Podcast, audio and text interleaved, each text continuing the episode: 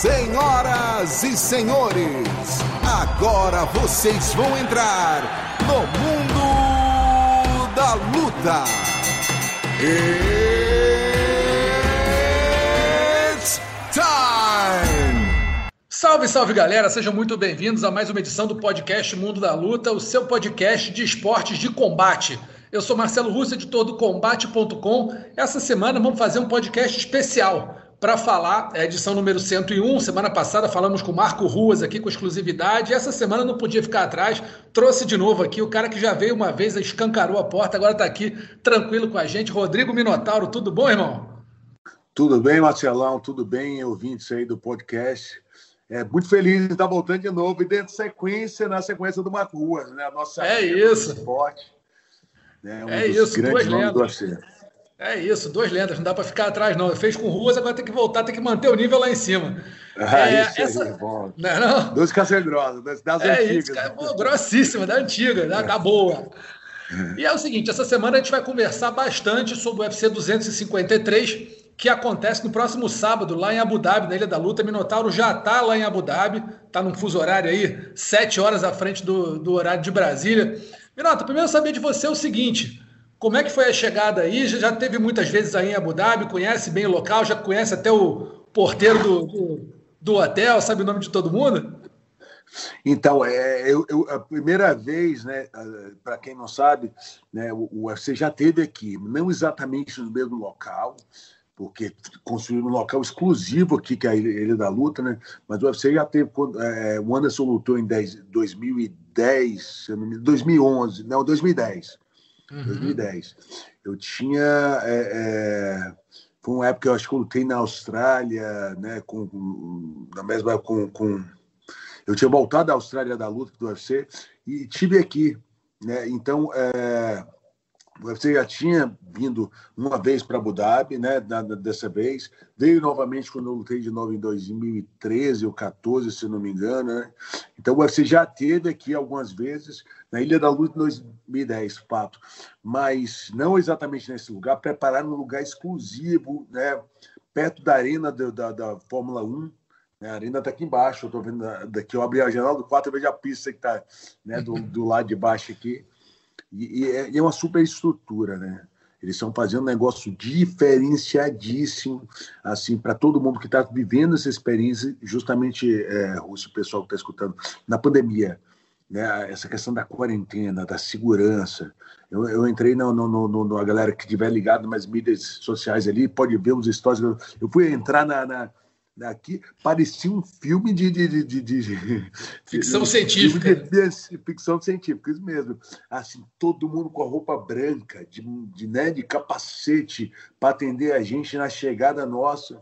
Então a gente chegou aqui, no, a gente saiu né, de, do, do, do, de São Paulo, foi para Londres. Nós, eh, eu tinha feito um teste em São Paulo, sexta-feira, ficamos de quarentena até a terça-feira é, praticamente em casa, é, é, sair para comer ali, mas sem contato com as pessoas. Na terça-feira a gente viajou para São Paulo, pegou né, um, um voo, foi para Heathrow no, no, aeroporto, no, aeroporto, no mesmo aeroporto a gente pegou, ficou ali no, no e, o, e o UFC tomou o, o, o Marriott Hotel ali de Hilton, foi alugado só para o UFC para a galera ficar separado.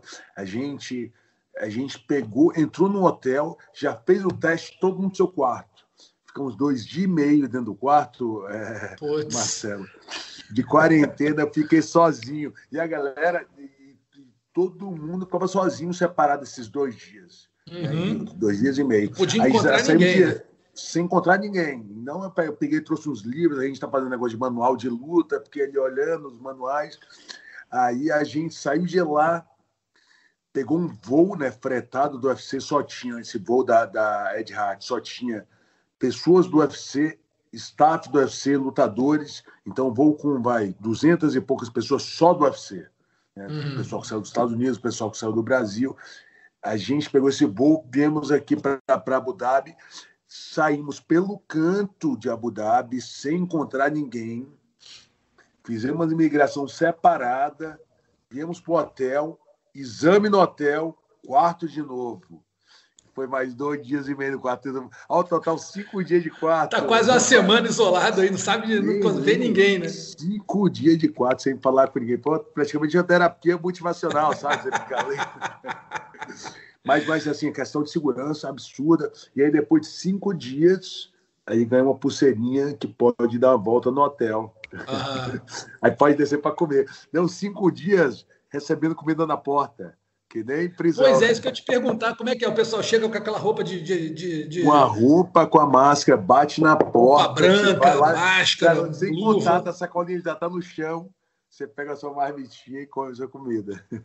Não fala Mas, com... nem fala, o cara só deixa ali. Não, não, deixa, pega, tá, tá, ali, tá ali meio capacitado, né? Só deixou no chão. Ninguém entra para limpar teu quarto nesses dois dias e meio né? porque seu quarto ninguém pode entrar em contato contigo. Mas, enfim, o UFC ele prezou pela segurança de uma maneira para não ter ninguém contaminado, porque uma pessoa contaminada pode infectar todo mundo, né? É verdade. Uma pessoa com coronavírus no meio do negócio. Segurança total, o hotel está de parabéns, assim, tratamento à distância, mas muito bom. Né? E, e perfeito, perfeito. Aqui tá, tá rodando muito, muita gente de produção. É mentaço, é mentaço, sim, é de primeira. Tá aparecendo mesmo. Você chegou a fazer aquele teste do, do cotonete, botou no nariz? Então, fiz. Então, nessa última semana, eu fiz uh, dois testes no Brasil, né? Um uhum. só no nariz. Uhum. Uh, quando a gente estava lá em, em, em, no Heathrow, a gente fez o teste do nariz, né? Uhum. E agora, na chegada aqui, eu fiz dois de nariz.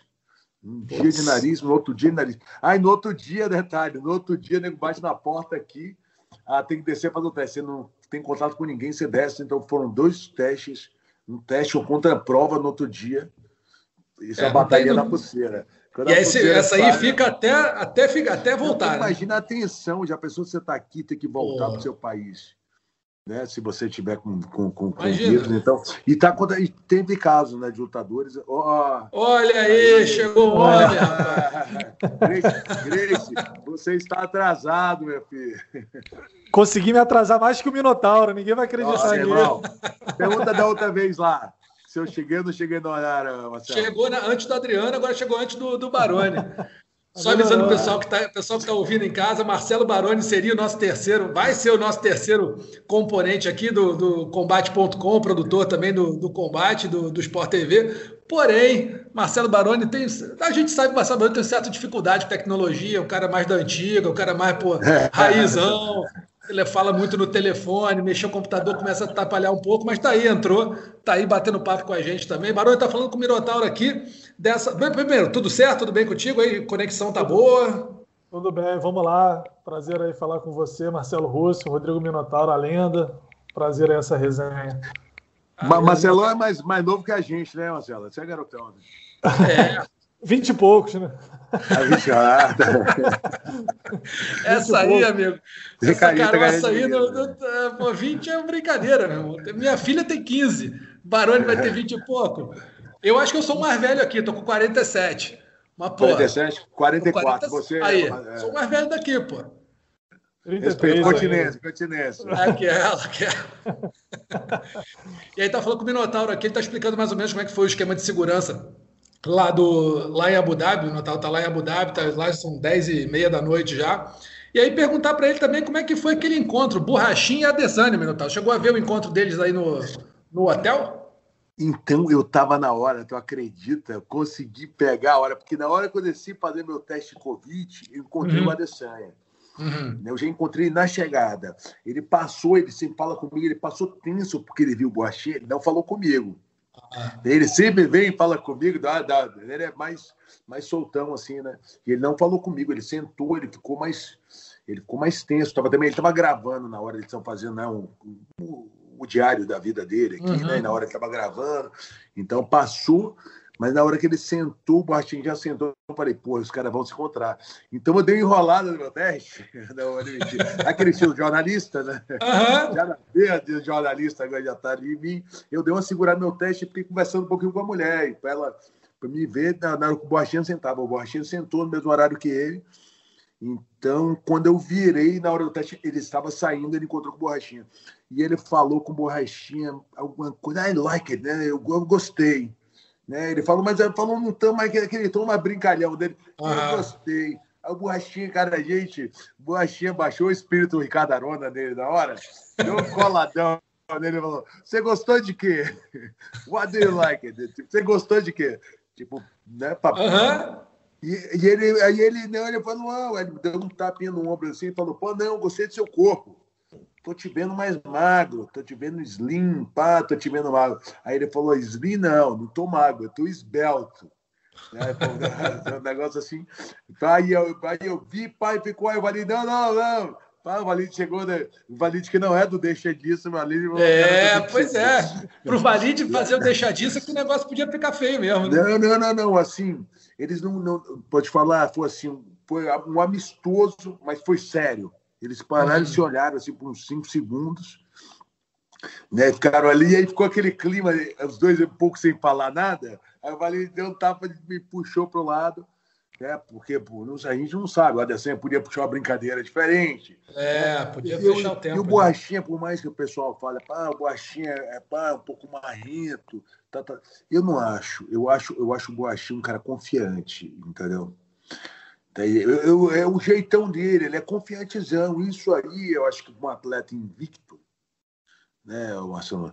Faz diferença. Né? Marcelo, faz diferença, o atleta invicto, ele, ele, ele tá ali, né? Ele é confiantezão. Então, então é, é, eu acho bacana a postura dele. Ele é um cara sério, né? Um cara sério. É, né, Baroni? Fala, fala. Ia falar, não, e o Borrachinha também pegou um pouco esse quê do do Valide, né? Aquela coisa que o Valide fica falando, pô, cara, tem que apimentar a luta, tem que fazer o show. Ele pegou muito bem isso, ele se expressa bem em inglês. Pô, é um cara super vistoso, um cara forte, um, um cara que se comunica bem com a imprensa, com os fãs. Então ele pegou esse, esse, esse quê da promoção, né? De, de entender que fazer a rivalidade crescer vai ser bom para ele, né? Vai, vai render frutos para ele. Então ele acho que ele é o pacote completo aí. Se ele for campeão, vai ser um cara que vai fazer muito bem ao, ao MMA pro Brasil. Também, com certeza. Mas eu acho, eu acho, ele pegou o quê do Valide, do Carson Grace. Também, entendeu? Aquele quê de pá, de ser um cara mais, né, de mais para frente, mais desafiador, mais destemido. Então, o Valide tem muito isso, aquela confiança que o Valide tem. A gente sabe, né? Mesmo na época do Valide, ele lutava com lutadores mais técnicos que ele, e ele ganhou várias lutas, né? Aquele negócio de raçudo. Eu acho um negócio muito bom que o Valide tem, e ele passa um pouco isso para pro, pro, os atletas que trabalham com ele, tanto o Davidson Daico, né? ele treina com os meninos, ele está ali, não, tem que ser assim, uma, uma, uma, uma, certa, uma certa mentoria. Não, e, e, além do Borrachinha ser um cara que, que se mostra confiança, se mostra confiante, também não acho que ele seja um cara prepotente, seja pedante. A gente que conhece ele pessoalmente sabe disso. Mas ele também pegou um quê da provocação, né? Aquela coisa de apimentar o show, de saber se colocar, se posicionar, escola Valide, escola Carson Grace indo mais atrás. Né? Então ele pegou esse quê? Não acho que seja marra, não acho que seja. Acho que seja confiança de quem está nas cabeças, de quem está se sentindo bem, de quem está próximo de chegar no auge da carreira, né? Que é a conquista do cinturão. Então eu vejo dessa forma. Acho que o Borrachinha é um cara que soube pegar o. entender o jogo, entendeu? O jogo é esse, é promover, saber vender a luta. Então, eu acho que ele pegou muito bem isso. É, eu acho também. É. Acho que o, que o Borrachinha, ele. Assim, na verdade, ele e o Adesanya, eles são dois caras muito parecidos, né, cara? Assim, um é 19-0, o outro é 13-0, ninguém nunca perdeu. Os dois estão super confiantes em relação à vitória. Os dois acham mesmo que vão ganhar. Nenhum dos dois tem dúvida que vai nocautear o outro. Então isso acaba dando uma confiança muito grande. O Minotauro, que é, foi lutador aí, sabe disso. O cara, quando está naquela fase que vem ganhando de todo mundo, a confiança vai lá em cima, né, Minotauro? Não tem jeito. E aí nem é, é prepotência, é confiança mesmo. Coisa de invicto. E os, e os gringos fazem isso muito bem, e o americano não entende isso como, como uma.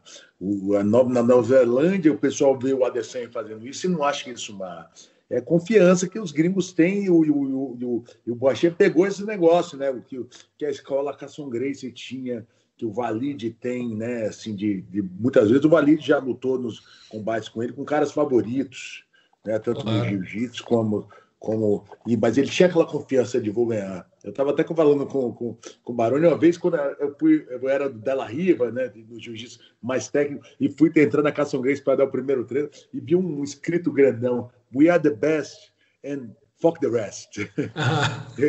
eu sou, nós somos os melhores e, dane-se, foda-se o resto. Né? Mas é aquele jeitão uhum. mesmo que de, de, de ir para frente, né? de, de, de confrontar. Né? Eu acho que isso que, que o Borrachinha tem é perfeito é, psicologicamente um cara que nem o Adesanya. Minato, antes da gente entrar de cabeça no UFC 253, tem uma história aqui que você perdeu. Como é que é? Perdeu uma tenda árabe pro Dana White aí em Abu Dhabi, é isso mesmo? Tu viu, rapaz? Você viu? Gente... Como é que é essa história? a gente estava, a gente estava, é, a gente vai começar um programa de entrevistas, né? Com, com alguns lutadores. Eu estou aqui no. Vou passar esses dias aqui no, no Abu Dhabi para fazer o Diário dos Atletas, junto com a Jéssica, pelo UFC Brasil. E vai ter um programa nosso, duas entrevistas ou três, talvez, por semana, durante essas três semanas. Talvez a gente estenda até o final da ilha, né? Pelo menos a gente está garantido para ficar duas, três semanas. Eu vou até esperar o Marlon Moraes chegar. O Marlinho até me ligou ontem e falou: pode botar água no feijão que tá chegando mais um pilha. Estou aqui atendendo, né? Ontem, ontem eu fui, fui, parceiro de treino aí do, né, do Carlos Felipe Boi, né, o menino de Feira de Santana, fui lá dar uns treinos com ele, né, fazer umas, umas coisas ali no, na chão, regulamento, posiçãozinho, posicionamento. Tá, o garoto é bom de boxe, é um talento, assim, um absurdo. Impressionante que o menino é um super. Boxe ele é bom, né? É um menino, é um menino, é um garotão. Tá? E eu, eu aqui, aí eu fui lá ajudar ele a treinar, fui, fui reservar uns tatames para Kathleen, Kathleen Vieira, né? aí terminou o treino do Carlos, Carlos Felipe, ele queria uma banheira de gelo, aí não tinha gelo no hotel, aí eu liguei lá para baixo, meu irmão, ele mandou não está entendendo na caixa de gelo, daquelas aquelas caixas de lixo. o cara até um vídeo que eu postei, o cara falou, pô, não tinha gelo, e mandaram gelo do hotel inteiro. Então, a gente, às vezes, a gente está aqui perto dos atletas, né? Dá aquela força. Dá uma estrutura melhor, né? Claro. Com o pessoal. Tem um match, match que trabalha no UFC, o gerente do hotel, amigo da gente. Então a gente consegue dar uma estrutura melhor. Então, e a gente, né, voltando ao assunto, a gente, quando estava na entrada não tinha locação onde fazer o programa de entrevista. E eu vi uma tenda árabe, na entrada estava eu e o produtor, né, o Eduardo Tony, passando, eu falei, Eduardo, é aqui o programa, vai ser aqui, mano. Vai ser nessa tenda, eu quero essa tenda. A gente ligou para o gerente do hotel, reservou a tenda hoje às uh, duas da tarde, uhum. né, seria às duas da tarde, tudo certo, né, de, entre meio-dia e duas da tarde, tudo certo para a gente fazer o programa. Cara, quando eu desci, olha aqui fora. Quando eu desci, vi aquela, meu irmão. Vi cinco câmeras. Né? Um, negócio absurdo. Aí eu falei, olha a estrutura que colocaram para mim quando eu vi era o Danuati gravando. aí, não, chegou lá, aí não dá, né? Pegou a tenda, já fez o programa. Que ele, ele, ele, ele mas eu tinha ele, que ele poderia a possibilidade dele usar a tenda também. Né? Então eu estava indo arriscar né, pô, né, a tenda, mas o Danotti gravou o programa dele com Matt Serra, Matt Serra né, que grava com Sim. ele. Né? Qual o nome daquele outro rapaz que gravam dois, né? São dois. O Matt Serra é, tem o programa de viagens dele, né? Isso. É, rapaz, eu esqueci o nome do outro. O Matt Serra tinha mais. É, um. que é da Flórida também, que é da América Top Team. Isso, isso. Eu esqueci. É, um depois né?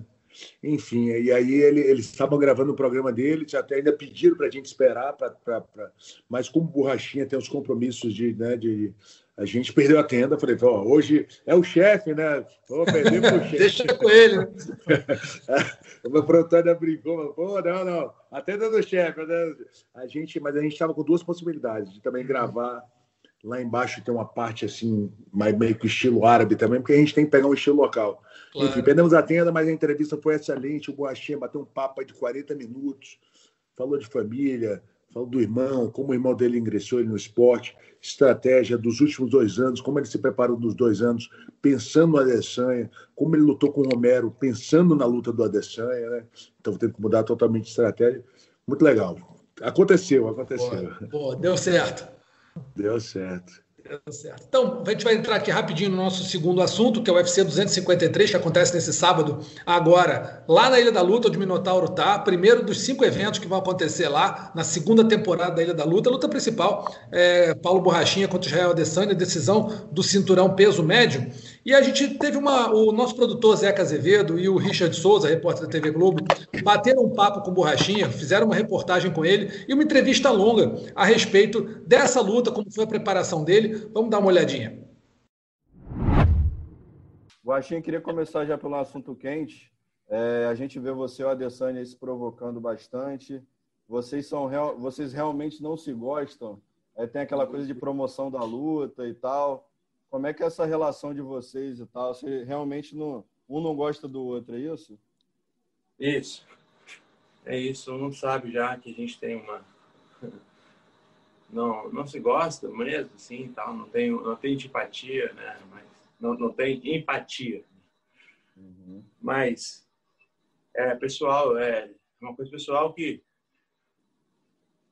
que acontece. E, bom, ele fica falando muito essa coisa de doping, né, cara? Você gravou até um vídeo ironizando isso também lá no teu canal. É, isso é uma coisa, é um assunto que te deixa meio apunhado, meio puto, assim, ou você leva na boa essas provocações?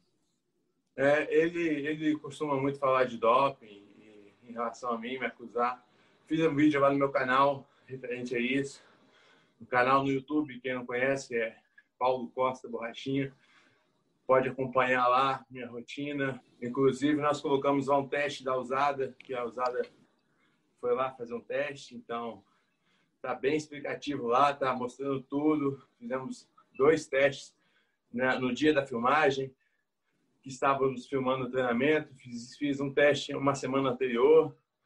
Mas, poxa, ele tem que ele tem que tentar inventar alguma coisa mesmo, né, para tentar é, tentar explicar a falta de competência dele físico, no âmbito físico, mas é isso, o problema é dele. Se ele não tem potência, massa muscular suficiente para botar medo nas pessoas ou nos adversários, ou fazer com que os adversários respeitem o poder de punch dele, o problema é dele. Eu estou fazendo o meu trabalho e fazendo muito bem feito. Tem uma equipe sensacional, espetacular, eu, assim, eu não conheço as outras equipes a fundo, mas pelo que eu vejo da minha, os caras são os melhores do mundo. Preparação física, médicos, treinadores, fisioterapeutas, quiropratas. Os caras estão o tempo todo focados 100% em mim. E isso faz total diferença. E eu acho que a predisposição genética minha ajuda. E eu acho que a obsessão por treinamento meu também ajuda, minha disciplina me ajuda demais. Então, se soma todos esses fatores, disciplina, vontade de treinar, genética, conhecimento médico, conhecimento é, técnico, conhecimento, entendeu, profissional, aí é uma fórmula de sucesso. O mundo vai ver, o mundo está vendo, né? O mundo está vendo. Como é que um atleta sem uso de doping consegue chegar num físico, num cardio em tão alto nível, devido ao trabalho bem feito. É isso que eu que eu é, coloco os créditos. Posso só pegar, pegar um gancho aqui, porque ele, na sua primeira pergunta você perguntou do relacionamento é, com, com o Adesanya, né? Mas assim, eu queria perguntar a você, Borrachinha, sobre é, a sua visão em relação a ele como, como lutador, né? Porque nesse momento em que se fala muito de características, né, de, do, potencial de cada um, eu queria saber a sua visão sobre ele é, profissionalmente, tecnicamente. Bom, ele como lutador é um lutador técnico, mas nada nada diferente do que eu já vi. E, e também não é o que mais me atrapalha. Não, o estilo dele não é o estilo que não é o tipo de lutador que me gera maior problema. Não é. Definitivamente não. É um tipo de lutador que eu considero fácil de lutar contra. É um cara que evita a luta, é um cara que apenas contra-golpeia, é um cara que não tem confiança no seu próprio ataque e tem medo de receber golpes. Estou super acostumado a esse tipo de lutador. Ah, acredito que o Hall, o Ryan Hall é um competidor do, do estilo parecido ao dele. A diferença é que o Hall tem mais punch e, e é menos esguio, é, é, tem uma envergadura menor.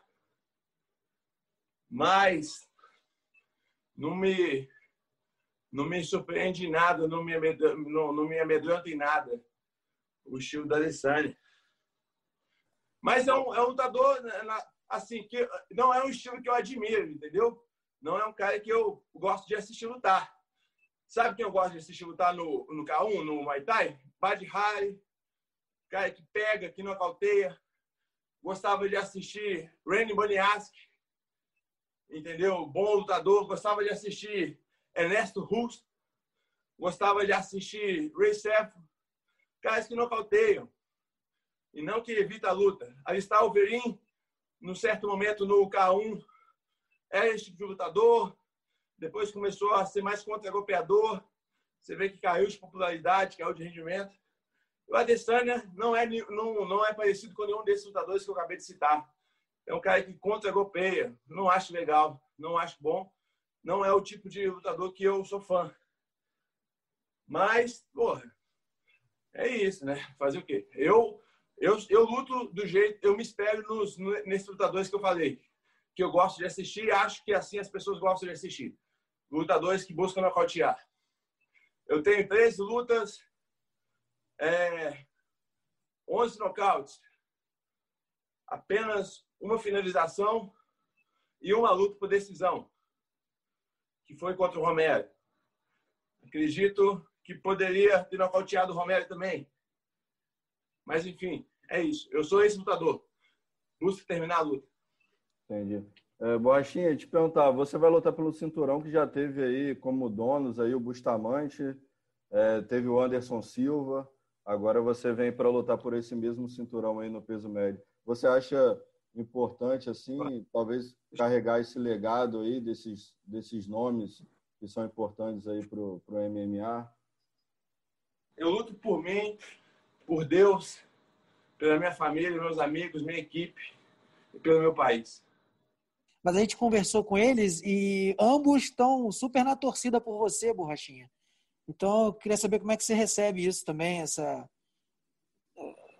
a palavra de apoio desses dois caras que, que, são, que são também da, da, da categoria, enfim.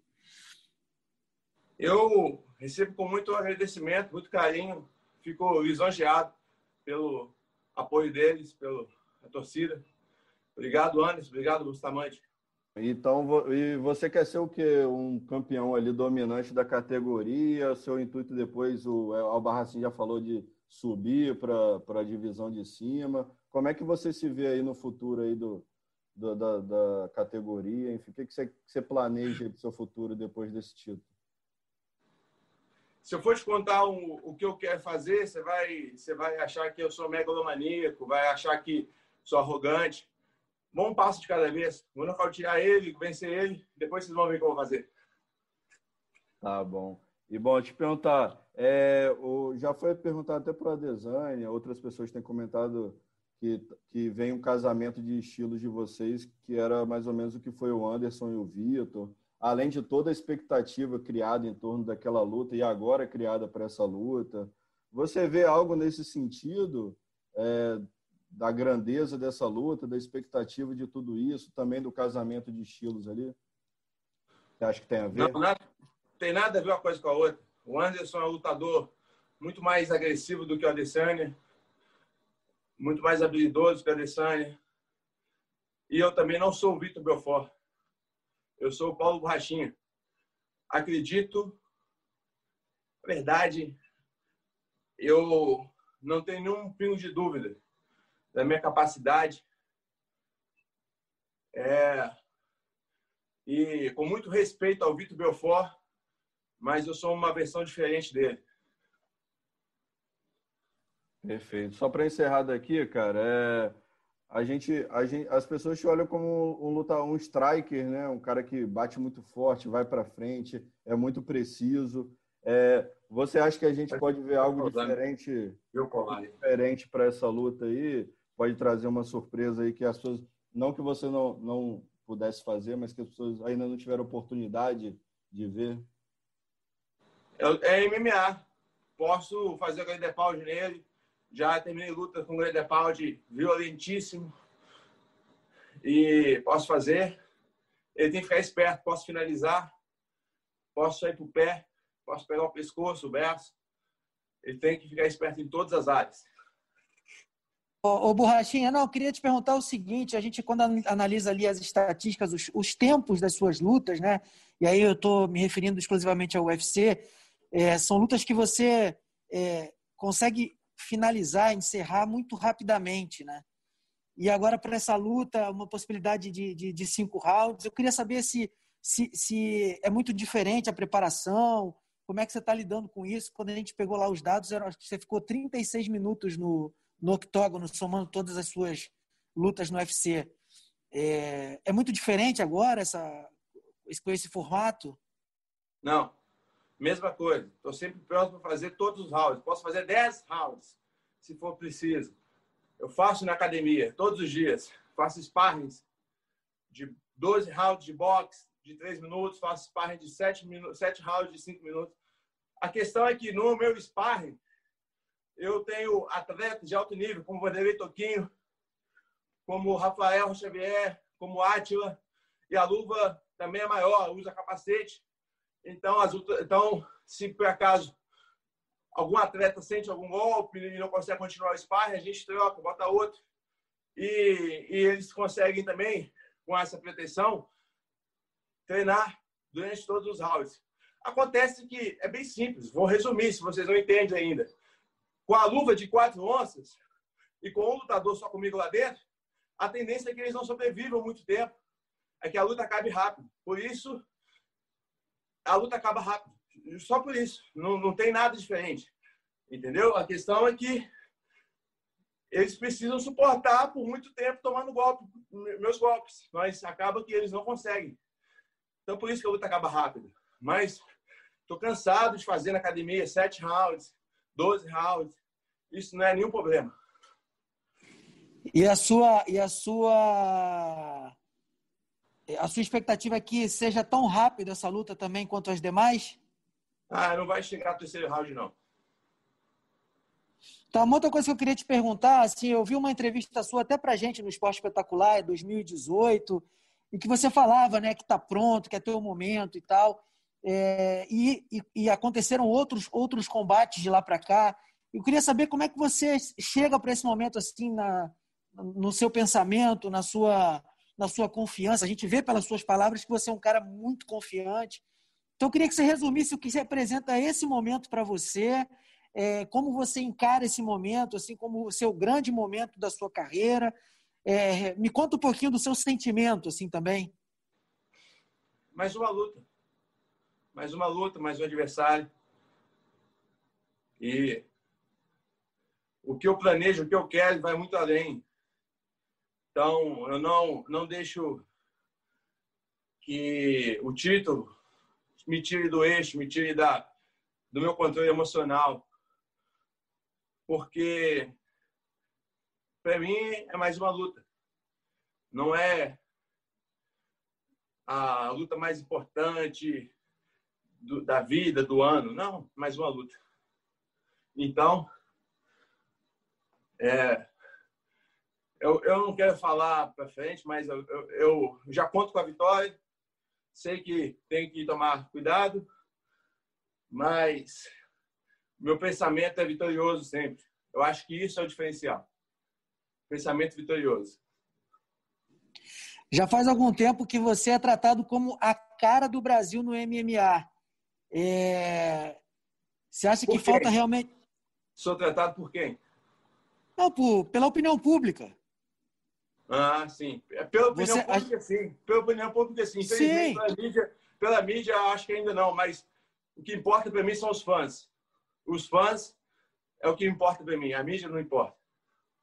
Tá, então eu te pergunto nessa linha se você acha que é, é essa coroação que falta para consolidar esse momento seu? Não, eu, eu não preciso. Eu não preciso da, da opinião da mídia, não. Eu preciso só do, do público, só dos meus fãs. Eles sabem, eles sabem do meu potencial. A mídia às vezes fica emborrecida comigo por causa da minha opinião, essa da luta, fica fazendo a pirraça, mas eu não ligo, eu ligo só para os fãs e, e aí eles vão ter que nos engolir. Bom, e aí você viu o Borrachinha falando sobre a, a, luta contra a Adesanya, e ele falou, né, o Baroni, que os dois não se gostam mesmo, e acho que uma das coisas, das principais, um dos principais motivos de não se gostarem, além de serem dois caras que estão brigando pela mesma coisa, e acho que tem um estilo até um pouco parecido, é essa, são essas acusações que o Adesanya faz de doping, a borrachinha. Isso parece que o brasileiro, claro, qualquer um que não se dopa, não vai gostar de ouvir né, que é dopado. O que, que você acha disso? Você acha que isso aí é, é, estratégia do Adesanya ou no fundo, no fundo, ele acha mesmo que o borrachinha toma alguma coisa?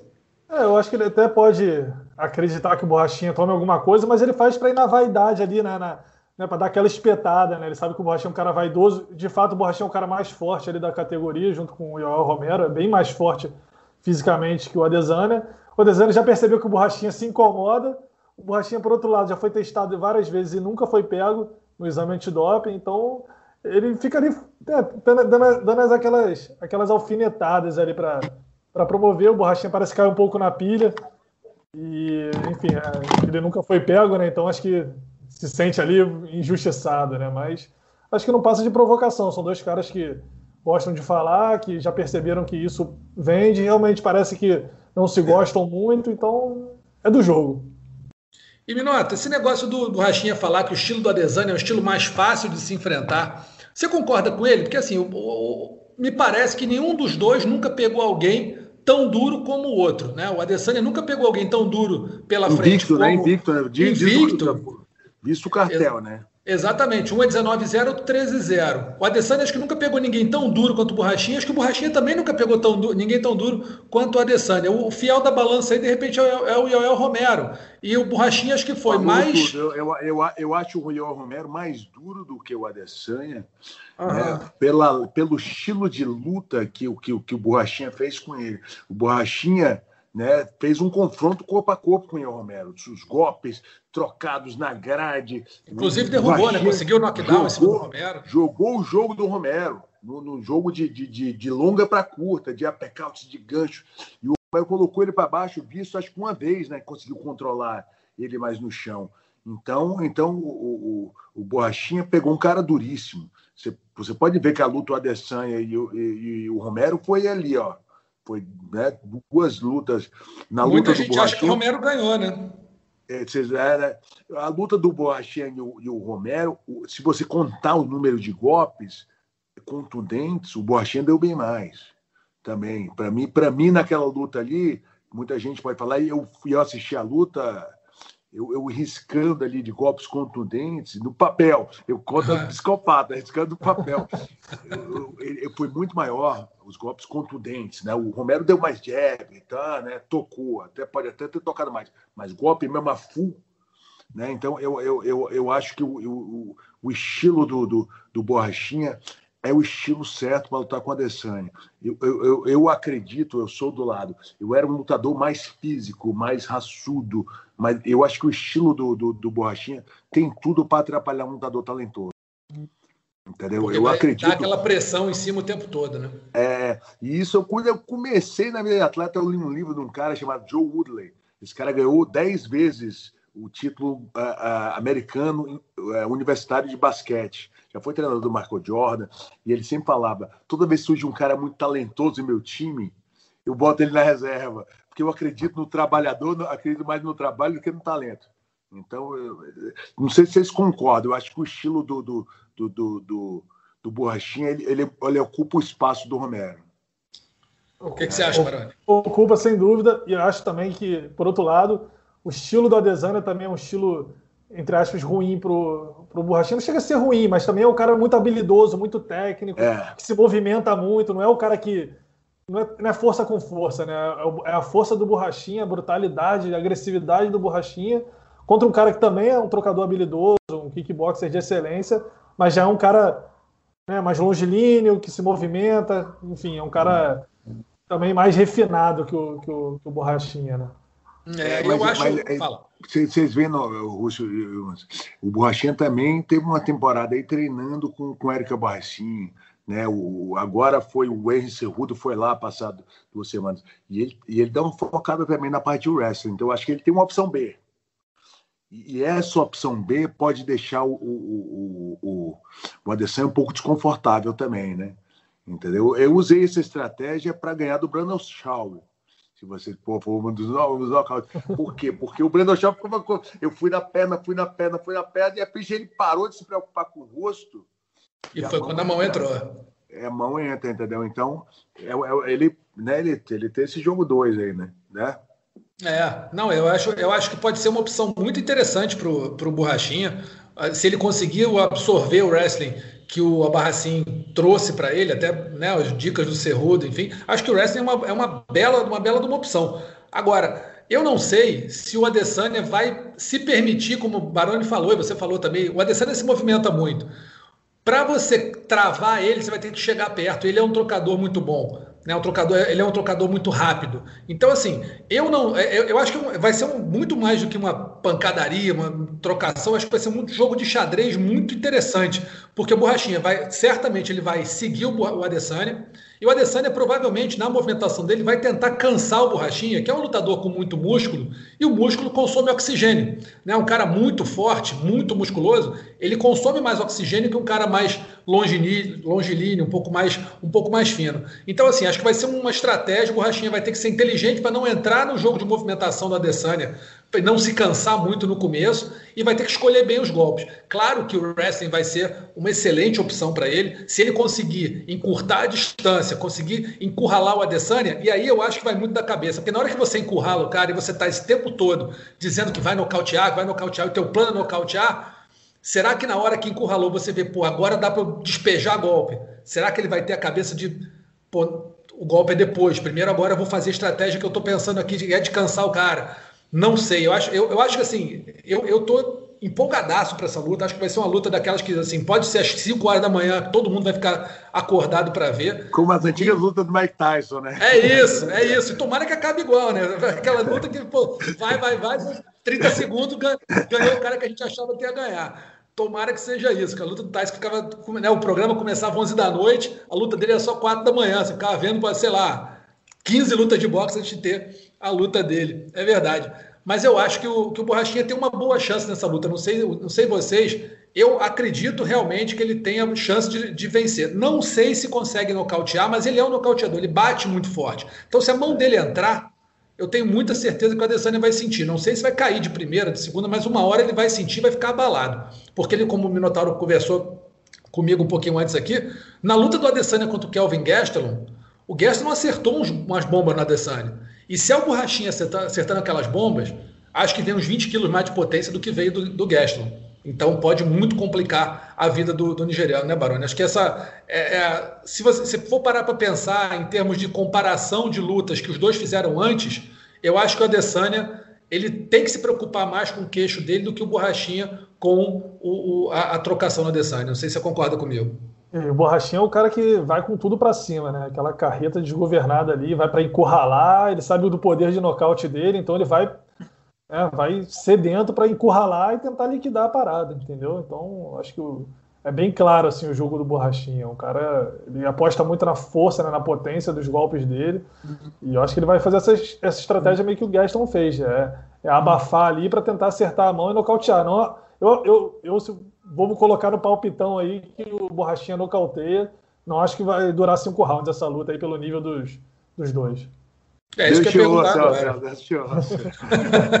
Não fica em cima do muro não, Minota. É. Aí sim, é. Vai aí quê? Falado. Não, mas eu, eu, eu, penso mesmo, eu penso mesmo, eu gosto de ver, porque né, toda a mídia, e vocês entendem muito de luta, vocês existem luta, né? O, o, o, grande lance que eu acho que eu vi também na luta, eu assisti muito o Gastelum e o, e o próprio Adesanya, os dois sol, soltam golpes retos. Né? E o Borrachinha já tem um nível de boxe que ele já joga mais golpes de encontro. Assim como, né, assim como tem o Alex Poitin, né? São atletas que, que jogam com. A gente fala no boxe que o cara joga com mais vontade, com mais saúde. E Isso. o Borrachinha tem esse estilo. Ele joga com saúde. Quero saber de vocês em que round essa luta acaba. Vai ficar gravado aqui para depois a gente cobrar. Minota. Eu, eu acho que no terceiro round. Eu acho que no terceiro, terceiro round. Para mim é. No, vou te falar entre o segundo e o terceiro, né? Entre o segundo e o terceiro, mas acho que mais no terceiro round. Mas te, seria assim, o Borrachinho no segundo, certamente, ele é mais potente que no terceiro. né? mas eu acho que vai mais para um terceiro round. Baroni. Tô com Minota também. Borrachinha nocauteia no terceiro round e vai sair gigante dessa luta, né? Porque oh. ganhar do Adesanya, ganhar o cinturão de um cara invicto, pô, outro patamar. Aí é, o Borrachinha acho... vai ficar com 20-0, né? Aí... Ele vai comer o treinador. Vai dar aquele pulo, né? Não, eu acho, eu acho que sai nocaute. Eu acho que o Borrachinha tem mais chance de nocautear. E eu acho que tem um perigo aí, porque se essa luta for para o quinto round, se a coisa começar é. a. a para você tirar o cinturão de um campeão no quinto round, você tem que ser, você tem que ter sido, no quinto round eu digo assim, depois do quinto round por pontos, você tem que ter sido muito muito superior à luta inteira. Se, se fica aquela luta meio, pô, não sei para quem vai, o campeão acaba sempre levando é, não, é, uma certa vantagem, acontece, né? Acontece. Isso acontece muito. Então, assim, se for para o quinto round, chegar no quinto round, a minha preocupação, a borrachinha tem isso na cabeça, e aí tem que partir que nem um louco para tentar nocautear ou para fazer, sei lá, fazer chover no quinto round, fazer um 10 a 8 alguma coisa assim, porque senão é muito provável que os juízes acabem dando preferência ao campeão. Agora, vocês falaram aí esse negócio de, de sair grandão. Ninguém, isso eu falo aqui, ninguém vai ficar maior que o Valide se o, se o Borrachinha for campeão. Valide, Valide. com dois cinturões deve ser. Com dois, dois campeões. Não, mas posso falar. Vai roubar o camelo do Sheik, amigo. Tá, tá, de parabéns, porque, né, ele, de certa forma, o Valide treina com os garotos. Ele vem aqui, ele todo dia, ele tá ali no quarto do Borrachinho, já passei, já passei ali, tá ali, pula corda, tá, valeu, tá em todos Deixa os o cara treinos. na pilha o tempo todo. Não, né? ele fica na pilha, ele fica incentivando, ele fica ali, tá, de certa forma a gente vê ele gravando, mas ele tá ali incentivando, é, seja na entrevista, ele tá levando, é, tô, tá de parabéns. E ele faz isso muito com o Daikon. Ele cria uma estrutura de treino também, né? Ele pegou é. uma, um professor de wrestling, né, que americano que era da ex-equipe do Daikon e tá morando no Belém do Pará. Pô, quem diria, né? Você trazer um coach da Jackson né, para morar, morar em Belém do Pará, Pará né? Isso é, isso é coisa do Valides. Tem coisa do Valides. Então, então tá, tá ajudando o garoto em coisas de licenciamento de marca, né? Porque o, garoto não pode também ficar pensando em outras coisas. Né? Então, ele, ele, ele com borrachinha na estrutura de equipe, pô, o borrachinha trouxe para cá, tá com mais de 10 pessoas. Nem lutando no Brasil, ele levava 10 pessoas por face to face. Né? Ele colocou aqui, isso tem um papel do empresário forte. Então merece, merece. Se Comitiva grande, estilo né? Anderson, né? Comitiva estilo Anderson Silva, né? Dá, dá. Aquela rapaziada que lotava o ônibus. O Ana, a comitiva do Anderson era 20 pessoas. Mas é, o homem tá chamando, não é campeão ainda. Imagina campeão. É, Vai meter 25 aí. O Anderson pegou 20 pessoas lá em Vegas e levou tudo para Nike, meu. Falou, compra cada um, cada um 800 dólares. Aí ele não vai comprar, não, não, já tenho, já tenho. O Banco ficou assistindo, o pessoal vai fazer compra. E bom, então vou dar minha opinião aqui. Eu tô achando que o Borrachinha vence por nocaute no quarto round. Acho que vai ser um pouquinho mais longa do que vocês estão imaginando aí, mas acho que no quarto round ele acaba nocauteando. Não acredito que essa luta vá para pontos mesmo. Se for, para mim, o Adesanya leva vantagem nessa, nessa de ser campeão, mas eu acredito que vai dar borrachinha no quarto round. E nesse evento, no UFC 253, a gente tem mais três brasileiros lutando. Tem a Kathleen Vieira, que vai enfrentar a Cijara Eubanks, depois da primeira derrota dela na carreira, foi nocauteada pela Irene Aldana. Ah né? E aí no UFC 245, se eu não me engano. E aí depois é, vai fazer a primeira luta dela. O que, que vocês acham? Acho que a Kathleen é favorita nessa luta? Ou a Cijara, que fez uma luta recentemente agora, vai conseguir é, impor a segunda derrota brasileira? Baroni, o que, que você acha? Cara, acho, essa luta eu acho bem parelha, Russo. A Cijara é uma atleta de muita qualidade, a Kathleen também é um dos bons valores aí da, do MMA feminino dentre as brasileiras. Disse ela em entrevista que a gente fez durante a semana que a derrota fez bem, ela conseguiu amadurecer, né? Ela era uma atleta invicta e ela conseguiu. Acho que quando.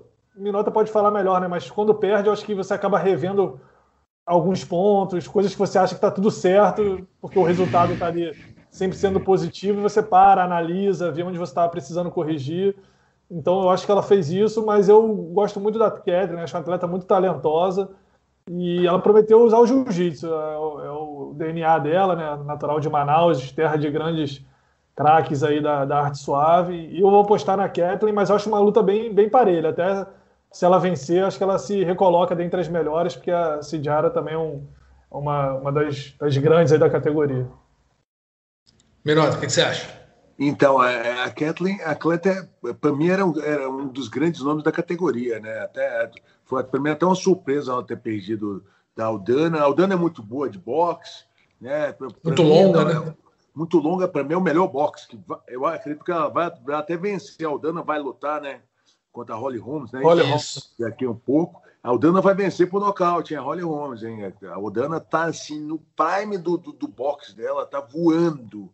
Tá voando. Pegou um boxe assim outra coloca muito bem. Então, para mim, foi até uma surpresa a Kathleen ter perdido para ela, porque a Kathleen estava bem. Se a gente vê bem, trocação com a Aldana, que é boa de trocação. A Kathleen estava trocando bem na hora que veio o soco, né? Eu acho que ela se empolgou até um pouco mais, mas ela, ela como o Marcelo mesmo citou, né, ela, ela, ela tem um jiu-jitsu de altíssimo nível. Eu vim é. trocando uma ideia com ela no, no, no, no voo sobre katagatame, naquele golpe lá que ela gosta de dar. Ela sabe todos os detalhes de todos os golpes, assim, com, com tamanha clareza. Ela é uma, uma atleta altíssimo nível de jiu-jitsu. Se ela usar o jiu-jitsu, com certeza ela tem mais chances. Né? Se a luta conseguir ir para a luta de chão, ela caindo por cima, né? ela, ela é boa de wrestling também, ela é, muito, ela é um dos atletas mais fortes da categoria. Então, para mim, a Kathleen é favorita dessa luta. Não tirando o mérito de jeito nenhum da adversária dela, que é boa também. Está no ascendente, está vindo muito bem, né? um dos grandes, uma das grandes nomes da categoria, mas a gente não pode esquecer. A Kathleen teve aí número 2 do ranking, né? cabeçando o ranking muito tempo né? antes da, da derrota. Foi, só não. não é, ela estava até cotada para lutar com a Amanda Nunes um tempo atrás, aí acabou a luta não, não sendo fechada. Mas para mim vai ser muito surpresa se a Kathleen não vencer essa luta. Para mim vai ser uma grande surpresa. A Cijara é boa, mas a gente lembra que a Cijara, se eu não me engano, perdeu para a Beth Corrêa há pouco tempo. Né? Uma lutadora. Eu acho ela boa, mas o cartel irregular, se eu não me engano, ela é 6-4, agora 7-4 com essa última vitória. Então não é uma eu acho que não é uma lutadora de, da elite da categoria. Eu acho que ela pode vir a ser de repente mais um tempo, mas a Kathleen já é da elite da a categoria. é da elite há muito tempo, né, Marcelo? Há muito tempo. muito tempo. Exatamente, há muito tempo. Então eu acho que a, que a Cijara, se fizer a luta dura com a Kathleen, se for uma luta por pontos, por exemplo, uma decisão dividida ainda para a Kathleen, para mim vai ser surpresa. Eu acho que a Kathleen finaliza a Cijara e o Banks, porque, como vocês falaram, tem um baita do jiu-jitsu, é uma lutadora mais experiente, encarou cascas mais grossas do que a Cijara até agora, foi mais testada no UFC. Então acho que a Kathleen tem que dar, é, talvez, tomar cuidado com a cabeça, pra, tem, tem que estar com a confiança em dia, não pode duvidar.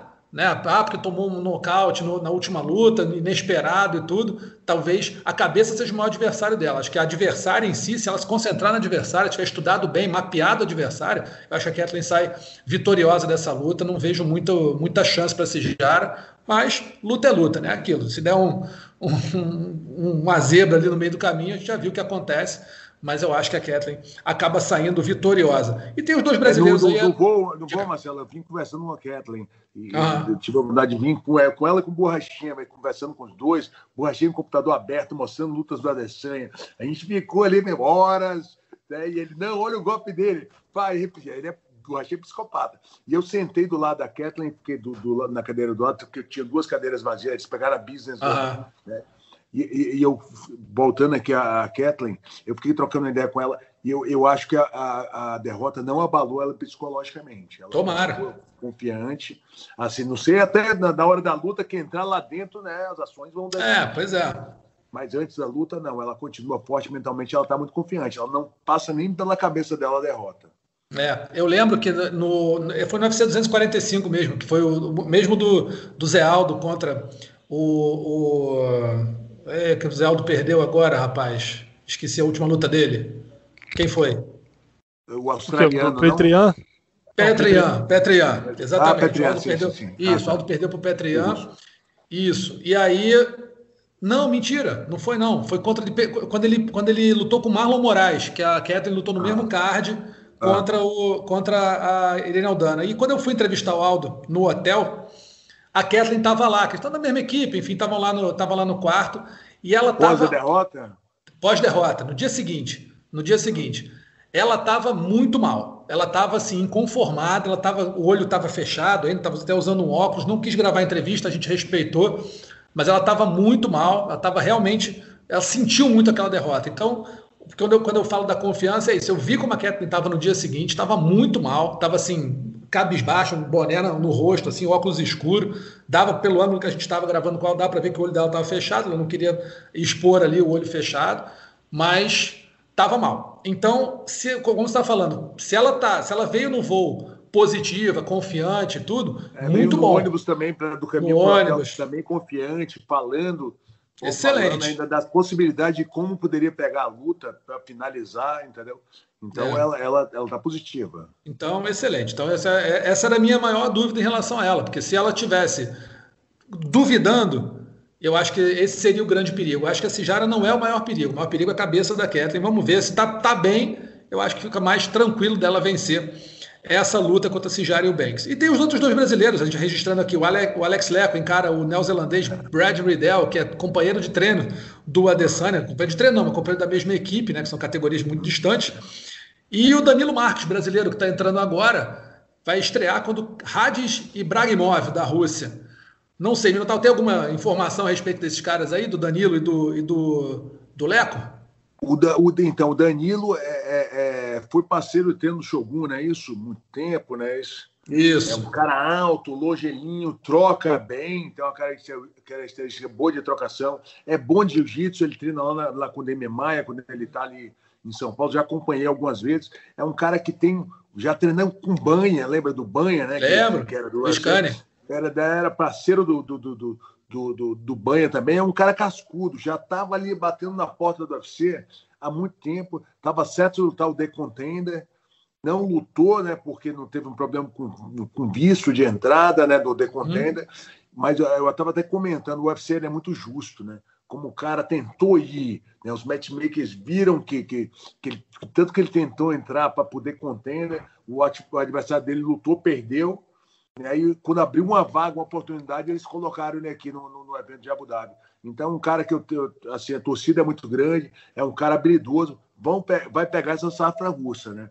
A gente sabe que lá vai vir pedreira. Vai vir. E, e, você já viu isso, Marcelo? É, é, lá, o russo só luta com brasileiro, né, rapaz? Dificilmente é, você vai ver um cara. russo com um americano, tu já viu isso? Já, os caras botam bota a gente no fogo. Né? Os caras botam a gente no fogo. É, é rocha na rocha. É isso. O americano fica só de espectador. Entendeu? O americano tá ficando assistindo, quem vem não tá, rapaz. É isso. Viu? Dificilmente não bota o russo com o americano. Né? O, o, brasileiro que encara o russo. E, e, os russos são duros, né? São né? Se, são caras. Eu, eu, eu, acho que tem uma leva russa ali do Sambu, né? Que, que, que, a galera de Moscou, que são os caras menos duros, né? Mas aqueles caras da Gustão, aquela parte da Rússia Chechênia. ali. A, ali só vem pedreira. Só vem então, pedreira, se, só vem psicopata. Se vier ali de cima, vem sal também, né? Então, é, a gente sabe que né, moleza não vai ser, mas eu gosto do vai. estilo Danilo. Assim, não dá para dizer, prever, porque eu não conheço bem o russo, mas o, o, o Danilo é um cara carimbado já, né? Já, Spy Shogun, Spy do Demia, pelo nível técnico dele é muito bom. E eu, eu não conheço né, o adversário do Alex Leco também. Sou assim para arriscar. O Alex Leco é um cara que, que também tem uma parte de colocar para baixo muito boa. Né? Ele treina, um, treina um wrestling bem também, visto que ele já trouxe o treinador de wrestling dele, já vi ele fazendo atividade de, de wrestling. Um cara técnico também, mas eu não conheço o adversário, então também não posso arriscar também resultado. Barone, se fosse para apostar em alguém, em quem? É, eu iria no Leco, um cara mais, mais experiente com o adversário. São dois trocadores, mas acho que o Leco tem mais tem mais bagagem, vem confiante pela vitória anterior. Danilo também conheço pouco, já assisti algumas lutas. Detalhe, o curioso do Danilo é que ele era, trabalhava como relações públicas, né? Por isso que ele demorou a entrar no MMA, né?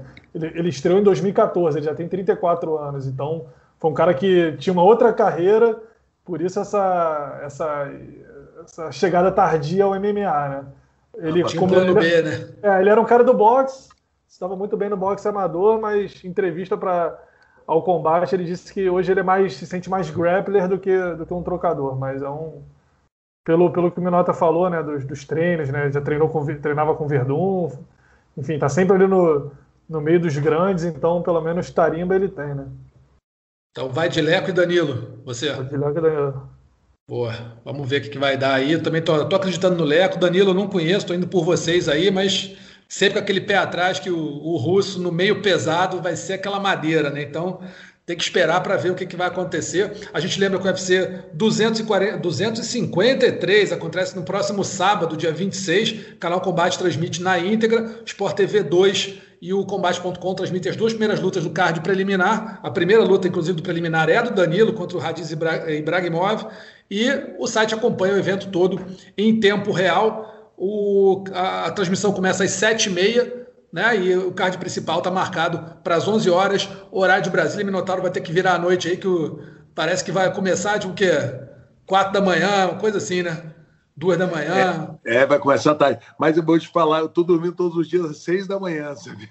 Já está mantendo, Já mantendo o horário Brasil. Não, porque, tem, porque eu pego todo, né? Eu fui naquele fuso horário também do Brasil e, e, e, e eu sei que os eventos têm minutagem, né? Então vai ter esse evento, o card principal vai começar às quatro, quatro da manhã vai rolar o evento e vai rolar a coletiva de imprensa. Geralmente é. eu acompanho tudo, até a coletiva. Eu gosto de ver as coletivas. Então eu sei que eu vou dormir 8 da manhã. Então eu já comecei, eu durmo aqui às 6, frente à cortina, acordo mais ou menos meio-dia. Não é de vagabundo, não, que eu tô trocando. Porra, meio-dia é complicado, Eu tô malhando. Às duas da manhã eu começo a malhar aqui no quarto, cara. Já tô, já, tá meu circuitinho aqui. Muito bem, então agora a gente vai para o nosso terceiro assunto da semana, que é o UFC Covington versus Woodley, que aconteceu no último sábado. Colby Covington prometeu, não cumpriu exatamente o que prometeu, disse que ia nocautear o Woodley com facilidade, acabou só conseguindo no quinto round por conta de um problema, de uma fratura de costela do Tyron Woodley, que até né, nem apareceu direito para lutar, mas acabou sendo derrotado pelo Colby Covington, e aí depois o cara né, falou o que podia e o que não podia. O que, vocês acharam desse evento? Minotauro, o que, que você achou dessa luta principal, Kobe Covington e Tyron Woodley? E você acha que o Covington está no caminho para disputar o cinturão depois do Camaro contra o Durinho? Então, eu acho que, eu acho que sim, né? Porque o Covington, é, ele pegou... Eu, eu acho que o Woodley, na posição que ele está, né, ele, ele, é, ele, é, ele é... Muita gente usa isso como o cara da porteira ali, né? Assim, sempre quando passam por ele disputa cinturão, né? Decola, então, né? né? Aconteceu isso com o Durinho. Tem categorias que tem aquele cara ali, que talvez com o Romero fez, fez já esse papel, né? Muita gente passou pelo cara, você luta. Então, é, eu acho que o cara, o cara que indicador isso aí foi o ex-campeão. Toda vez que você passa por um ex-campeão, acontece isso. Na luta com, com eu até dei a, a né, a minha opinião, falei, mandei uma mensagem no canal Combate, o ritmo de luta do, do, do, né, do, do, do Woodley não seguraria o Kobe Covington. Né? Por Porque é um cara mais, como até você falou, um cara mais cheio de músculo, né? mais preso. Né? E o Covington ele é mais, ele é mais fluido, né? ele vai acertando golpes, ele vai colocando, é um jeito meio estabanado, mas ele vai, ele vai colocando. E, e eu tive acompanhando, eu sou muito amigo do Daniel Valverde, né, que é o treinador dele, ele falou, Rodrigo, o cara tá muito bem, tá voando na academia, né, tá, tá, tá treinando muito, treina com vários sparring, tá cansando todo mundo e tá voando. E eu sei que o Woodley já não estava mais nessa fase, então é, ganhou, ganhou justo, teve mais ritmo, né, não, não tem o poder de nocaute, porque ele não tem esse boxe todo, mas ele é confiante. Eu vi as, eu vi as entrevistas dele, né? Eu, eu assisti a, a, a entrevista do Covington com, né, com o campeão né? No, no, no ESPN, o Camaro, né? É. O Camaro, rapaz, que que o bicho pegou, né? o bicho pegou. O, o, o, o, o Covid falou, e eu tenho o presidente comigo. Aí o cara, o que, que o presidente vai te ajudar? Eu quebrei tua cara. Não, o bicho pegou muito. Agora, o problema do Covington, né, o Baroni, é assim, ele tá lutando bem. Ele é um cara tecnicamente bom né? Vem ganhando as lutas dele, é um cara né, que você vê que ele tem muita qualidade como lutador, pode tranquilamente acabar disputando o cinturão. Agora, quando o cara abre a boca, é um abraço, né, Baroni? Aí começa racismo, aí começa homofobia, aí começa machismo, aí começa uma porção de coisa que, assim, numa boa, não, acaba não pegando tão bem assim, né? É, o cara que passa dos limites, né? A gente é. sabe que a promoção de luta é importante, você dá uma apimentada, né? Mas aí ele passa ali da linha do respeito, começa a errar na mão, começa né, a falar coisas que não, não, não, cabem, cometer crimes, cometer uma série de, de ofensas que, que, que, passam ali do, da, da, promoção de luta, né? E é uma coisa que, que é corriqueira com, com Kobe Covington, né? E aconteceu mais uma vez agora com, com o Camaro Usman, né? Mas o que, que, você achou da luta também? Achou que o Covington, é, assim, que ele dominou, ele dominou, mas você acha que ele é, ele é um cara que vai, é, pelo que ele vem mostrando nas últimas lutas, você acha que ele está no caminho de ser um desafiante natural ao cinturão? Ou ele vai ter que passar ainda por mais Vidal, vai ter que passar por alguns outros caras antes de ser, ser ali aquele cara que vai brigar pelo título? Bom, eu, eu acho que ele tem condição sim, é um cara que vem na. O caminho dele é bem contrário ao do Woodley, né? O Woodley descendo a ladeira, era um cara que não, não tinha muita derrota na carreira, de repente amarga três de uma vez só. Já o Kobe, Kobe Covington já subindo ali a, a escada. Eu botaria ele contra o Leon Edwards ali, que é um cara também que vem muito bem. E quem ganhasse dessa luta pegaria o vencedor de Durinho e Usman, acho que, acho que seria justo para todo mundo ali. A vez é do Durinho, ganhou muito bem né, do, do Woodley, dominante, já é o próximo escalado. Quem vencer ali recebe ali ou o Leon Edwards ou o Kobe Covington. Acho que fica de bom tamanho ali para a categoria e acho que fica justo para todo mundo. Baroni tá bem de matchmaker pra caramba, tô concordando 100% com ele. O cara se perder, se o Mick Maynard sair. Aí, né? É, se, pô, não, é. se Mick Maynard resolver tirar umas férias, chama o Baroni que ele tá fazendo bonito pra caramba. Ah, mas... Tá indo muito bem. E aí a gente teve três brasileiros nesse evento, os três venceram suas lutas no primeiro round, deram show, né? Johnny Walker contra o Ryan Spann, nocaute no primeiro round, para mim isso foi surpreendente. A Mackenzie Dern vencendo a Randa Marcos finalização no primeiro round e a Maíra Chitara venceu a Mara Romero Borrella por finalização também no primeiro round. Para vocês, desses três aí, qual foi o grande destaque? Se é que teve um grande destaque, os três foram muito bem, mas teve alguém que se destacou mais para vocês dois, Minotauro? Quem você achou? Eu, eu gostei muito da finalização da Stara, né? Assim, ela, ela deu um bote, assim, tecnicamente lindo, né? Ela pegou a posição do triângulo, né? E, e pulou para um braço sem, né? Tava, não estava encaixado embaixo do braço. Então, o tipo de finalização dela foi muito técnico. Eu sou do jiu-jitsu, né? Uhum. Suspeitão para falar assim. Então, a, a, garota fez uma posição que, eh, que ninguém levava fé mas o jeito, eu estava tava até falando com o Denis, o jeito, né? Com o Denis Martins, que é meu, pô, meu bração direito, gente finíssima, e tava, né? A gente sempre debate esses termos, né, o jeito que ela amarra o braço, ninguém leva a pé que vai levar, e ela leva o braço mesmo. Ela tem uma posição esquisita de baixo. Então, para mim, foi um destaque a finalização dela. Mas, sem dúvida nenhuma, para mim, o destaquezão da noite ali foi o nocaute do Donald Walker, né? Porque, porra, o Brian Spence estava no ascendente absurdo. quatro vitórias e quatro falar, lutas no UFC. Quatro vitórias e quatro lutas no UFC. Era a menina dos olhos aí do, do, do, do né, do pessoal, porque estava sendo feito, muito bem feito, muito bem treinado. É um cara completinho, tem a mão boa, bota bem para baixo. Né? E, o, e o John Walker né, ele, ele, ele, ele, vinha de derrota, né? Então, ele, acho que duas derrotas consecutivas. Duas derrotas, né? duas. Então, aquele jeito que o Raspen colocou ele para baixo, ele levantou ali de lado na grade, levantou muito bem. Levantada linda e deu umas cotoveladas sagaz, hein?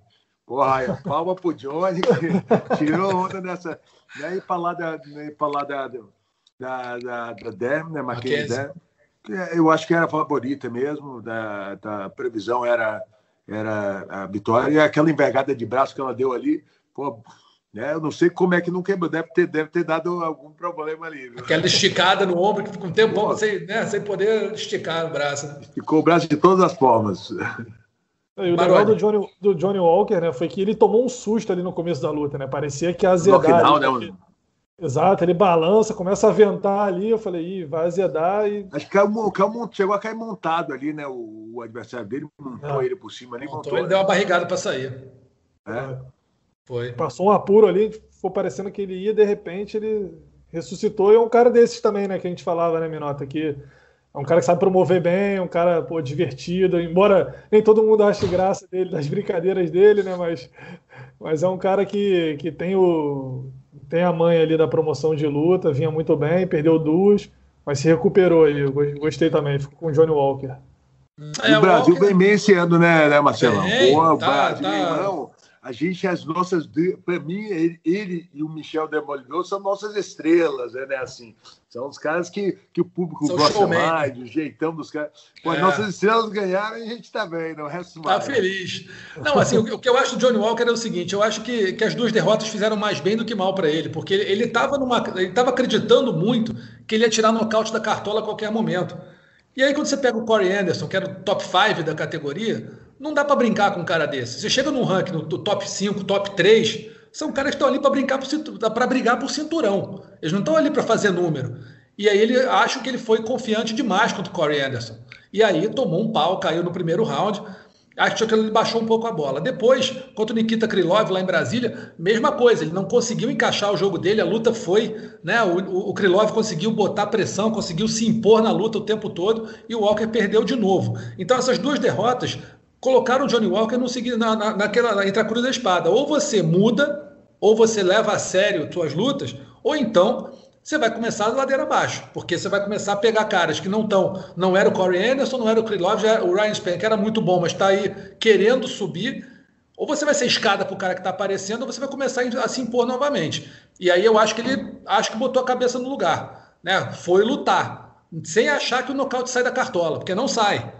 Se você quer ser campeão, não vai ter nocaute saindo da cartola. Você vai ter que construir tua vitória, você vai ter que se levar a sério o teu trabalho. Acho que ele levou a sério mais do que vinha, pelo menos da última luta que ele venceu. Né? Acho que ele acho que subiu um pouco a cabeça, que negócio de pô, dar peixinho, não sei o quê, da cambalhota, luta qualquer um. Tava um pouco demais. Então agora acho que parece que amadureceu. Da pior maneira, mas amadureceu. Né, perdendo, mas enfim, tomara que a derrota tenha sido válida para ele. A Mackenzie Dern, eu acho que está na melhor fase da carreira dela tá com o jiu-jitsu voando, né? Como sempre teve, mas assim, tá mostrando que no MMA, o jiu-jitsu adaptado ao MMA tá muito bom, tá muito justo. Pegou a Randa Marcos, que não é uma lutadora qualquer, uma lutadora dura, né? experiente, dura. dura, lutou com todo mundo na categoria, lutadora, sabe, resistente. E ela finalizou no primeiro round, já tinha finalizado a Paige Van Zandt, agora finalizou a Randa Marcos. E por fim, a Chitara, que passou aí um perrengue com lesões, com cirurgia no joelho, que para quem luta isso é um inferno, porque você nunca tem certeza se o joelho vai estar 100%. Ela conseguiu dar a volta por cima também. Então, acho que os brasileiros foram muito bem nesse evento. Eu vou no, no destaque, eu vou discordar um pouquinho de vocês, eu vou na Mackenzie Dern, porque eu acho que é muito difícil você ter filho e se imagino, né? Eu, eu sou pai, mas não, ser mãe é diferente. Né? Se você, você quer. Ah, você... quando o filho chora, quando o pai é a mãe. É, acorda todo mundo, não tem conversa.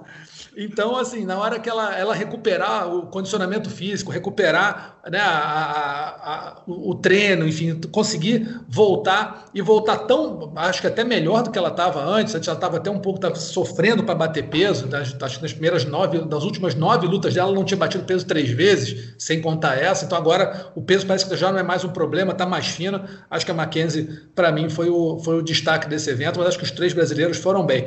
Mas, por outro lado, amigos, ninguém foi tão bem contra o Ramzat Shimaev, lutador da Chechênia, que chegou cara aí. Tem uma estrela. Passando cara, o carro. É, rapaz, quando eu vi esse cara, sério, quando eu vi esse cara na primeira luta dele, Marcelo, eu falei, meu pai, esse cara vai ser campeão, cara. Desse, desse nível, a primeira luta do cara. O cara é uma máquina. É o cara não para. Ele, é, depois, ele é né? confronto. É isso. O cara é guerra. Fez uma luta, acho que, acho que final. Não. Ele ah, nocauteou, aí nocauteou. a segunda luta, 10 dias depois, finalizou. Não foi isso? É isso. Que foi nocaute, finalização, e agora em 66 dias, quer dizer, somando tudo, já é a terceira vitória dele no UFC, tá as três finalizando as lutas, contra caras que, se não são topo de categoria, são, eram lutadores interessantes. Rhys McKee era um, um prospecto lá da, da, da Grã-Bretanha. Agora você tem o Gerald Mirchard, que é um lutador de chão, lutador bom de chão, ali no meio da tabela, mas o lutador bom de chão foi nocauteado em 17 segundos. Um soco. O cara deu um, um, so, deu um chute, um soco, nocauteou o cara. Então, enfim. E o mais engraçado é que parece no Baroni Minota, que você somando, na primeira luta ele deu 122 golpes e tomou dois. Na segunda luta ele deu 68 e não tomou nenhum. E nessa agora acho que deu, sei lá, 8 ou 10, também não tomou nenhum. Quer dizer, o cara em três lutas tomou dois socos. Tá pintando o fenômeno aí, né, Baroni? Realmente, cara, é muito difícil lembrar de alguém que tenha começado tão de uma forma tão avassaladora, né? Tão absurda, cara. Realmente, Minotauro já cantou aí, pintou o campeão, né? É. Agora não, de qual categoria? O cara tá no meio Quando médio. eu vi esse cara na primeira luta, eu achei assim um absurdo. Que, que máquina é essa? O moleque é uma, não para, viu? Realmente. E bom, e, e bom de, bom de é carismático também, né? O cara pega, fala bem ali e, e tá, tá ganhando quem tem que ganhar, que é o Dana White. O Dana White falou que vai botar ele onde vai levar para ele para ele da luta, vai dar um jeito de levar para aí. É, de repente é. tem que entrevistar ele aí, Mirato. Quem, quem, tá, quem tá querendo descascar esse abacaxi que falou que quer pegar é o Marco Maluco, hein? Falou, tá falando nas vídeos, né? falou, não, eu vou pegar ele. Não, porque isso é atitude, o Marcos tá pedindo ele. Tá pedindo. É maluco. É a chance né? dele. É maluco, né? sério, sério, cara, tem, tem que respeitar, é cara bravo. Tem que respeitar. Mas assim, a gente tá falando pintou o campeão, mas de que categoria? Porque já lutou no meio médio, já é, lutou no é, médio e ganhou bem nas duas. Né? É. Assim, pensando na categoria mas... peso médio, eu acho que por enquanto ele não dá jogo com a Desane ou com borrachinha. No meio médio, você vai pegar, pega o Camaro, talvez, durinho, talvez então, acho jogo. que porque pegaram e pegar um cara que pegaram de bate pronto, né? Para entrar é. luta, de modo quando te avisam em cima da hora, esses caras não dão peso. Mas eu acho que no peso médio ele é muito duro. Né? Para o peso médio, ele é, ele é um cara duríssimo, porque ele é muito forte para a categoria. Né? Eu acho que é, acho que é a categoria dele. No peso médio, com certeza, com borrachinha, eu acho o borrachinha mais forte que ele. O Adesanya é mais forte é, maior do que. É, também mas acho. no peso, realmente, no peso de baixo, meio médio, ele, ele, ele No meio médio, bem. né? É, no meio médio também acho. O que, que você acha, Barone? Concordas que no meio médio é a categoria dele? Concordo. Impressionante, né? A, o Minotauro estava falando antes, né? A leva de russo, né? A galera da, ali da Chechênia, do Daguestão, né? De, de enfim, não, não sai. Ele, ele, se não me engano, ele treina na Suécia, né? Com, até com um brasileiro, Alan Finfou, né? É. Faixa, preta, faixa preta do Fernando Tererê. E, cara, é realmente assim, é Pitrian, é Khabib, não tem luta fácil, eles são todos muito talentosos. E é realmente, né, o cara que não é atingido e vence três lutas, duas por nocaute, uma por finalização, né, começando dessa forma que ele tirou para nada, né, 17 segundos, né, numa luta que, pô, teoricamente seria a luta que ele que mais ofereceria dificuldade, né, das que ele pegou no UFC, e ele tirou o cara para nada, né? Então a gente talvez esteja vendo aí o nasceu uma um cara fora Alguém da curva. histórico, eu também acho. Também acho que pode ser. Agora estão falando que ele vai lutar com o Demian Maia daqui a pouco. Será que o Demian pega essa luta? Cara? Será que o Demian precisa pegar essa luta? O que, que você acha, Minota? Eu, eu, acho que é uma luta que ele não precisa pegar. Né? É. Ele é os tops da categoria, mas pô, é um cara que vem muito a sessão, um cara muito jovem. Né? Até um desperdício na carreira do Demian. Você falou tudo. Precisa pegar a luta. É, pois é. Acho o Demian está que... muito por cima. O Demian tem que lutar com os tops da categoria. Né? Você para o. Não precisa ser escada para esse cara, né? É um Covito Overton, um cara, né? Um cara daquele nível. É. O Demian está ali naquele nível mais alto. Então o Demian pegar, né? Tá no nível top 5, top 6. Pô, ele pegar um, um cara que não está praticamente aí. ranqueado e ranquear, escadar ele para ranquear, eu não acho que seria bom. Mas, mas o, Demian, o Demian é o Demian, né? Ele tem o jiu-jitsu para lutar com um cara desse. Né? Mas não, não é necessário. Realmente eu acho, eu acho desnecessário. É, acho que não precisa ser escada para um cara novo desse tamanho, né, o, o Baroni? Pois é, sem dúvida. Já está em outro, outro patamar da carreira, né? Não, acho que não é o momento de, de pegar um cara né, nessa ascensão, um cara que ainda não tem nome, mas que já promete ser um dos melhores, enfim, um ritmo alucinante, cheio de vontade, né?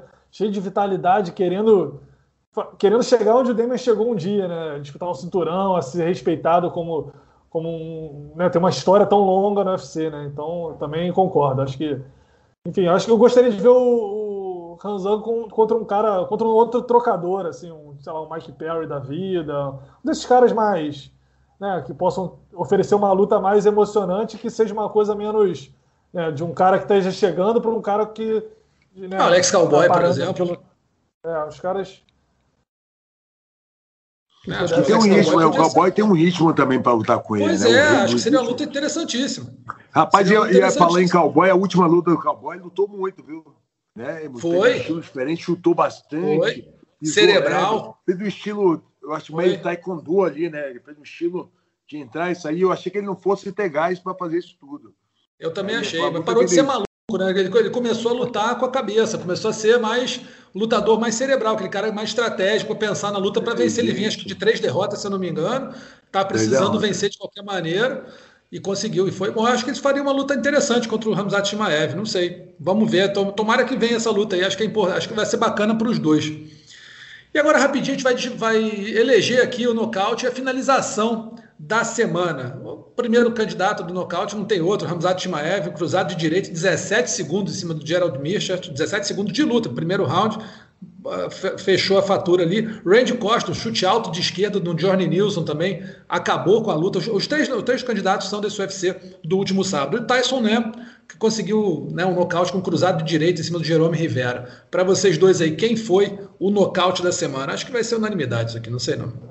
Vai lá, Barão. Unânime, unânime, né? Já foi, né? Já, já, já... Não precisa nem falar, né? entendeu, né? Foi dele, foi dele, foi dele. É dele, Ramzat Shimaev para todo mundo nocaute da semana, não tem nem dúvida. E agora a gente vai para a finalização da semana. Mackenzie Dern em cima de, de Randa Marcos, Maíra Chitara sobre a Mara Borella, Damon Jackson em cima do Mercedes Backtitch, uma, uma bela finalização, ou Derek Miner, uma guilhotina em 52 segundos em cima do TJ Laramie. TJ Laramie que é o tipo tido como uma, uma esperança do Canadá aí no MMA, foi finalizado em 52 segundos pelo Derek Miner. Miner não, Miner. Vamos lá, Minota, finalização da semana. Você que é o homem do jiu-jitsu. Apesar da, da, do Derek ter me impressionado por ter, pegar um cara muito duro, o, o, negócio, né, uma guilhotina no pau, assim, muito justinho, o jeito que ele pegou, o jeito de pegar a cabeça, impressionante. Mas eu vou com a Stara. Aquele, aquele armlock que a Stara deu ali, meu amigo, ali, ela, ela foi ninja, ela foi ninja. E, já, e, e fora que The Contender, ela fez uma né? Fez um estrangulamento. Foi. Você lembra de Contender? Lembro. Um negócio assim, sem, sem braço, né? Uma, uma, uma coisa absurda, né? Então, Aí, na, na, e se eu não me engano, na estreia dela no UFC, ela, ela finalizou também, com o joelho, com o joelho, é, joelho estourado, né? O joelho estourado, cruzado, é. estourado, ela me tirou, ela não aguentava nem ficar em pé, me tirou um, um armlock da cartola. Foi, que era aquilo é, ali então, ou derrota, né? Não tinha jeito. É, eu estava conversando com ela após a luta e ela falou: pô, sou muito fã da Honda. Né? E, e a Honda, porque ela tira braço de tudo quanto é lugar, entendeu? Então, ela, ela é focadinha nos armlocks, né? E, pô, para mim, ó, palma para ela. Para mim, ela foi a finalização da semana. Finalização da semana. Baroni, vai ficar de quem? Eu vou com a Mackenzie, eu gostei muito da. É, Mackenzie dispensa comentários, né? Colecionadora de títulos mundiais aí no Jiu-Jitsu, com sem kimono, DCC, enfim, uma das maiores da, da história do Jiu-Jitsu. Então, meu voto vai com a Mackenzie, eu gostei muito da atuação dela, vou, vou nela. É, eu vou na Mackenzie também, não só, não assim, simplesmente pela chave de braço. A chave de braço foi até uma chave simples. O problema, assim, a, dificuldade maior foi a preparação do golpe até a, a, até a chegar na chave de braço. Você vê que tem uma hora que ela puxa a perna para colocar em cima, aqui por cima do peito, para fazer mais pressão e para conseguir encaixar melhor. Enfim, você vê que ela estava é, né, pensando, estava encaixando o golpe durante toda a luta, estava eh, pensando realmente passo a passo daquela finalização. Gostei mais da finalização da Mackenzie, mas fica a, a, a menção honrosa para Maíra Chitara, que falou que quer bater o recorde da, da Ronda Rousey em chaves de braço. Se bater, ó, ah. aí tem que aplaudir de pé, porque é, e, e, aquele, e aquele bracinho da, da Mackenzie ali, ali, ali, eu vou falar para vocês, ali vai dar meses de fisioterapia. Ali, Botar aquele gelinho, né? Botar aquela Não, tipóiazinha. Esticou de todos os jeitos. Esticou tudo ali. A Ana Marcos, melhoras para ela, mas Mackenzie Dern está aí, aí, eleita a finalização da semana. E a gente vai terminar aqui o programa falando da vergonha da semana. E aí tiveram duas, eu quero ouvir a opinião de vocês para saber qual delas foi a maior que é o discurso do Colby Covington, né, falando com Camaro Usman, que, pô, será que a sua tribo é, não, não, não mandou um sinalzinho de fumaça para você? Será que a sua tribo, é, não, né, o pessoal da sua tribo ligou, alguém ligou para você, a sua tribo mandou um sinal de fumaça? A gente tem até uma, um comentário aqui do Marcos Luca Valentim, que é o nosso companheiro lá do, do Sport TV, do Combate, que ele tem o podcast Ubuntu, que é um podcast muito legal, vale a pena todo mundo escutar também. Ele mandou um recadinho para a gente, explicando um pouquinho sobre essa, essa, essa frase aí, essa provocação do Colby Covington. Vamos dar uma ouvida rapidinho nela. O continente africano é riquíssimo, de uma pluralidade ímpar, diversos povos, diversas culturas, diversas tribos, diversos idiomas e muita tecnologia também. Então, quando Kobe se apega a esse aspecto, se referindo ao Camaro Usman, da tribo, perguntando se alguém da tribo dele mandou sinal de fumaça para ele, isso é um aspecto muito cruel do racismo, que é colocar sempre o continente africano nesse lugar da inferiorização, nesse lugar do primitivo, como se na África as pessoas se comunicassem só por sinal de fumaça, não tivesse tecnologia lá, e tem. Né? Esse é um aspecto do imaginário mundial de que a África é muito atrasada em tudo, que as pessoas sim entendem como se fosse uma subclasse da humanidade. Completamente errado e racista esse pensamento. E o Kobe já teve declarações racistas também outros aspectos, né? Inclusive quando venceu o Tyron Woodley, atacou o LeBron James. O Kobe que defende todas as vidas importam, mas é óbvio que todas as vidas importam. Falar que vidas negras importam quer dizer que pessoas pretas morrem tão somente pela cor da pele delas, o que não acontece com pessoas brancas.